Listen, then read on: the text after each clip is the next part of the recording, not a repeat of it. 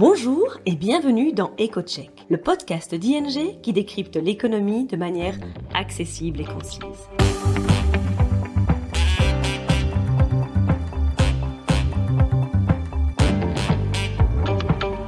Nos experts économistes se penchent toutes les deux semaines sur le sujet brûlant de l'actualité et on explique les conséquences économiques et financières pour vous ou votre entreprise. Aujourd'hui, votre hôte sera Philippe Ledan, expert économiste chez ING. Bonjour ou bonsoir. Dans notre précédent épisode d'EcoCheck, nous avons fait le point sur les délais existants entre les décisions de politique monétaire et leurs effets sur l'économie. N'hésitez pas à écouter cet épisode si ce n'est déjà fait, il reste d'actualité. Dans ce numéro, nous changeons de sujet, puisqu'on vous explique l'essentiel du mécanisme européen d'ajustement carbone aux frontières. De quoi s'agit-il? Et quelles en sont les probables conséquences économiques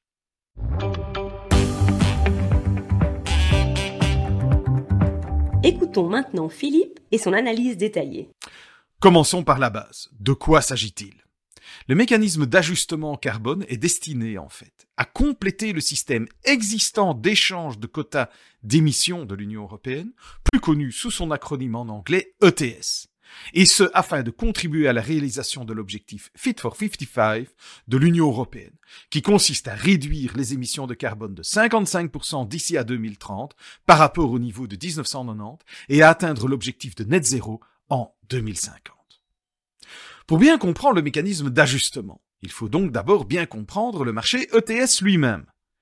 En fait, il est en place depuis 2005 et fonctionne selon le principe du plafonnement et de l'échange. Concrètement, un plafond est fixé pour la quantité de carbone pouvant être émise par les entreprises relevant de l'ETS. Donc tout le monde n'est pas concerné, nous y reviendrons. Et ce plafond est réduit au fil du temps. Donc, les entreprises concernées achètent ou reçoivent des quotas d'émissions et peuvent les échanger entre elles. Il faut aussi savoir que le prix des quotas d'émissions de carbone dans le cadre de l'ETS, de ce fameux marché, s'est considérablement renforcé ces dernières années à la suite des modifications réglementaires apportées au système. En effet, la tonne de CO2 s'échangeait à moins de 10 euros la tonne au début de 2018, mais a atteint 100 euros la tonne en 2023. Il faut enfin noter que ce marché couvre 40% des émissions de l'Union européenne, donc c'est loin d'être tout, mais ce n'est pas rien. Alors il faut savoir, la Commission européenne accorde actuellement des quotas d'émissions gratuits dans le cadre de l'ETS aux industries présentant un risque élevé de fuite de carbone. C'est quoi une fuite de carbone? En fait, on va parler de fuite lorsque la production à forte intensité de carbone est déplacée vers des pays où les politiques climatiques sont moins strictes, ce qui n'entraîne au final aucune réduction des émissions, si ce n'est dans les chiffres de l'Union. Il y a même un risque que globalement, les émissions mondiales augmentent par cette fuite de carbone de l'Union européenne vers quelque part d'autre dans le monde. La Commission souhaite malgré tout commencer à réduire le montant des quotas gratuits accordés à ces entreprises, afin de les inciter à décarboner leurs activités. Toutefois, afin d'atténuer le risque de fuite de carbone, l'Union européenne se doit d'appliquer parallèlement une taxe sur le carbone aux importations cette fois, en fonction de leur empreinte. Et c'est là qu'intervient le fameux mécanisme d'ajustement carbone aux frontières. Dans le cadre de ce mécanisme, soit dit en passant le premier du genre au niveau mondial. Les marchandises importées dans l'Union européenne seront également soumises à un prélèvement à la frontière en fonction de leur empreinte carbone. Cette taxe sera introduite progressivement de 2026 à 2034 et a principalement comme objectif de rendre le système ETS plus solide et plus efficace. Mais en fait, il devrait aussi encourager la décarbonation des principaux partenaires commerciaux de l'Union. Dans un premier temps, cette taxe s'appliquera aux importations dont la production est à forte intensité de carbone et qui présentent le risque le plus important de fuite, notamment le ciment, le fer et l'acier, l'aluminium, les engrais, l'électricité et l'hydrogène. Mais le but est à terme d'appliquer à l'ensemble des productions. Le mécanisme d'ajustement carbone est néanmoins limité aux matériaux de base et à leurs dérivés directs, la Commission européenne estime que le mécanisme d'ajustement contribuera à réduire les fuites de carbone des secteurs que je viens de citer de 29% d'ici 2030. Comment cela fonctionne-t-il? Pour les industries sélectionnées, une période d'essai débutera très bientôt d'ailleurs, en octobre de cette année. Pendant la période d'essai, les importateurs de biens devront uniquement déclarer les émissions de gaz à effet de serre incorporées dans leurs importations, sans effectuer de paiement. Ensuite, le mécanisme d'ajustement entrera en vigueur le 1er janvier 2026 et les importateurs devront déclarer chaque année la quantité de biens importés dans l'Union au cours de l'année précédente et les gaz à effet de serre qu'ils contiennent. Mais en plus, ils devront acheter les certificats du mécanisme d'ajustement en fonction de ces émissions. Et le prix de ces certificats sera bien entendu lié au prix du marché ETS qui porte lui sur le marché intérieur. Ainsi, tout le monde est logé à la même enseigne. Et par ailleurs, la suppression progressive de l'allocation gratuite dans le cadre de l'ETS se fera parallèlement à l'introduction progressive du mécanisme d'ajustement au cours de la période 2026-2034.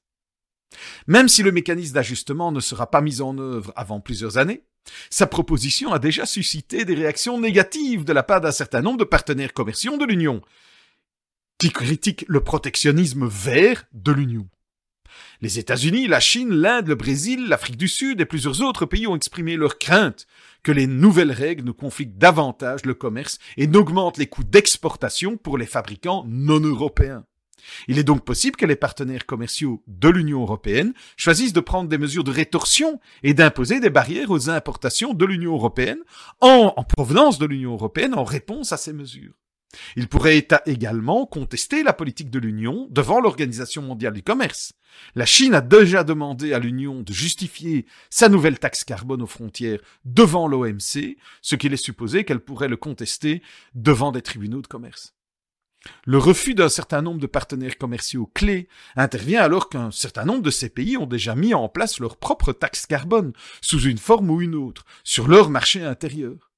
Selon la Banque mondiale, en effet, quelques 40 pays et plus de 20 villes, États et provinces du monde entier utilisent déjà des mécanismes de tarification du carbone, et d'autres prévoient de le faire.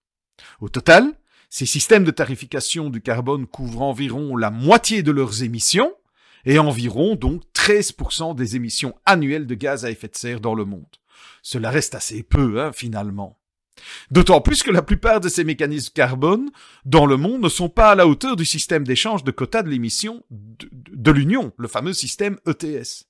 Les quotas de carbone de l'Union, dans le cadre de l'ETS, s'échangent à un prix nettement supérieur à la plupart des prix carbone dans le monde. Donc probablement que ce marché ETS fonctionne mieux qu'ailleurs.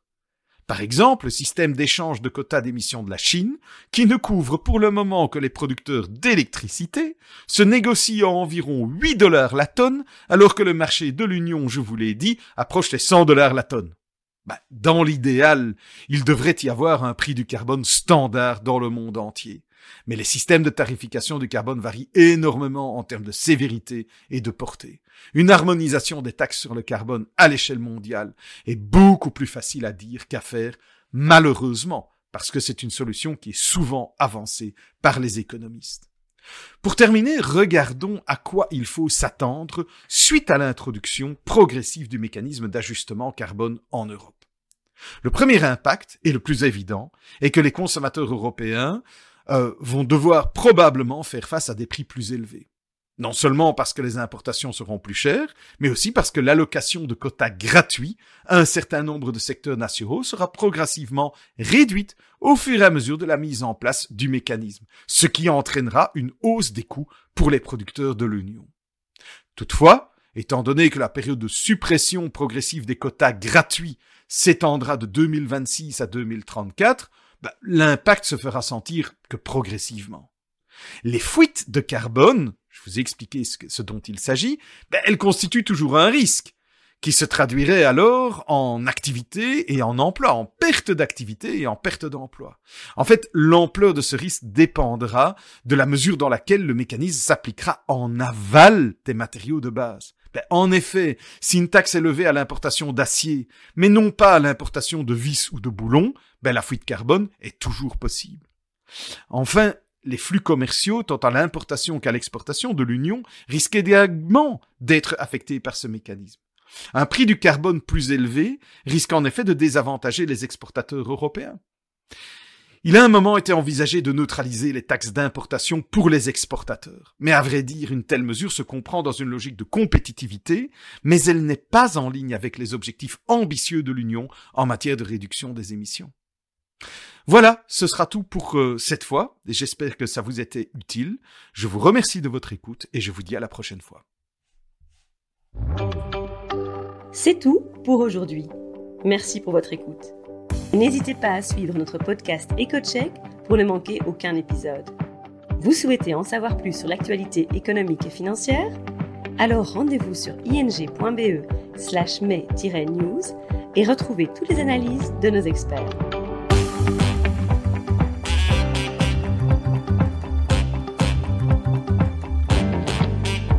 À bientôt dans EcoCheck.